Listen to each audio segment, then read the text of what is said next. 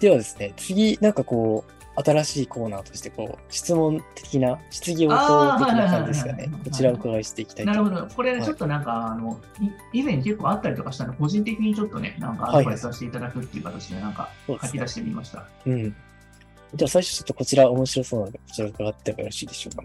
なんか目標をよく立てたいとか、カリキュラムを先生作ってくださいとかって、我々家庭教師の人たちに言われるんだけども、はいはい。なああのあんまり具体的にすごい立てると、うんなんかあんまりうまくいかなかった傾向が多いんですよ、ね。そうですね。確かになんか、ネガティブな影響が逆にあったりした場合もありましたねも。うすでに立てられててしんどくなってる子供に対してまた立てるのかやってなった時にもっとやれなくなるので、勉強ってなんかやらせない方が上がるんですよ、やっぱり。なんだ,、うんなんだかんだ言って。確かに。これなんでなのかっていうのをちょっとね、僕なりのなんかアドバ深イ掘スりししていて。ただきはまいすはいはい。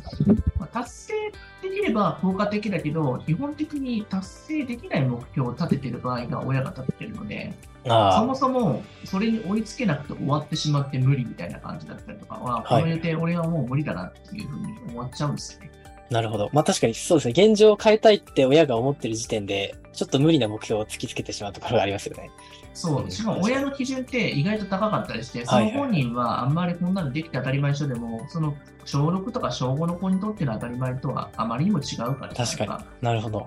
そこの差っていうのをさ、結構知らないうちにだいぶ作っちゃってるんだよね、そのそう目標っでてすいうよのは。ね。まあ確かに。うん、なるほど。うん、あとは、だからそこで気をつけなければ、最低ラインを引き上げるのが現実的ってことですね、目標というよりかは。それはお子様の心の中の、まあある種、これだけはやるみたいな最低だライン。し、ここだけ解いとかないと、ちょっとまずいだろっていうプロの視点の部分があるじゃないですか。ああ、そういうことですね。確かうに。んまあこの時期だったら。そうそう、裏技算数完璧にやっとくとか、計算ある程度この辺までは解けるようにしとくとかあったら、はいはいはい。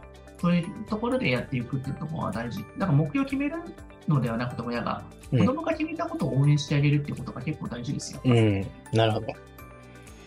ここならいけそうだっていうところまで誘導してあげて、本人が勝手に自分で実装し始めたところを応援してあげるようにはすい。るのが、本来の目標なのかなと思うんですよ。そしたうら、んあおのずとそれが本人の目標になっているんですよ。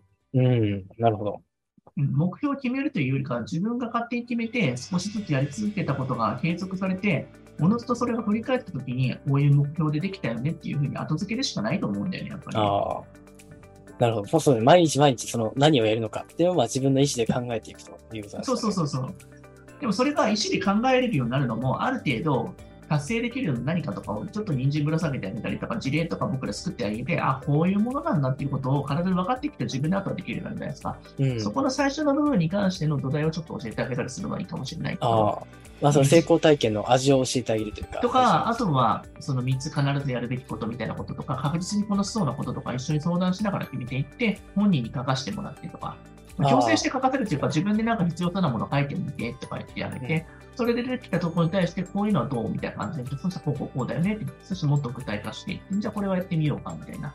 でなそるほこどだけ見つこなせたら、あと残りの部分とかはよあの2つぐらいあるけど、ここもうちょっとできたらいいよねみたいな、そんぐらいでいいんじゃないですかね。ああ。確かに3つだったら結構お子さんもやりやすい、意識しやすいかもしれだないでしすね、、親も3つぐらいこなせたら、結構なんかその怒りに奮闘することないじゃないですか。 まあ、そうですね。確かに。高すぎる目標をやってきて、それを1個しかできなかったりすることに対して焦りを感じて苛立つわけじゃないですか。うん、なるほど。3つだったらまあ、そのうちのどれか1つでも多分達成はできますので。そうそう。そしたら許せるじゃないですか。うん、なるほど。結それは局大事で親すが、親が許せない理由も、親が目標を決めたことに対して達成されないから許せないだけなのかなって結構思うんですよね。なるほど。そうですね。うん基準値が高いがゆえに、そこのところに対して本人は高くないと思ってても、子供からしたらすごく高いかもしれないですからね。確かに、その認識ギャップはなかなか客観的な視点じゃないと気づかないですからね。そうなんだよね。大人の目標は子供は現実味を帯びないで成績上がらないっていうことですよね。うん。確かにそうですね。これは子供側が言ってもなかなか親は聞く耳を持たない場合結構多いですからね。確かに。これはね、本当に家庭で入って我が子を見てると余計わからなくなるんだよね、これって多う分。ん。客観的に、まあ、他人だから結構その辺を冷静に見れるっていうところあるよね。うんちょっとここはお母さん走りすぎだし、子供無理っすよって言っても、やっぱ気づいてない場合多いんだよね、やっぱ。確かにうん。そうですね。うんそこをちょっとね、教えてくれる人がいるだけでもだいぶ気が楽になると思うし、ハッとすると思うんでね。うん。子供は意外と自分のキャパを冷静に見極めてたりしますからね。まあ、自分が解くからね、そうだね。そうですね。 あこれ無理だろうって分かるじゃないですか、どう考えても。確かにってことだから。はい解くスピードからとか。そうですね。そうそう。うん。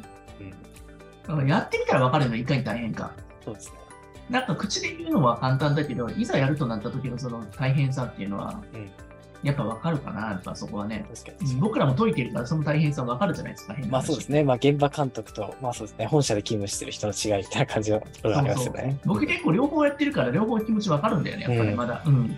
確かに。うん。管理者でもあるんだけど、自分でまだやってるプレイヤーのところもあるから、うんその気持ち分かるんだよね、それはそうですねうんその感覚は忘れないようにしようなと思ってるんだよね、どんだけなんか、組織的なになってきたとしてもね。はいはいはいうんうんなるほど。じゃあ、これが目標を立てても効果はないという方へのアドバイスという感じですか、まあ。ね、まあ、意外とね、その極論言うとそういう感じだよね。ううん。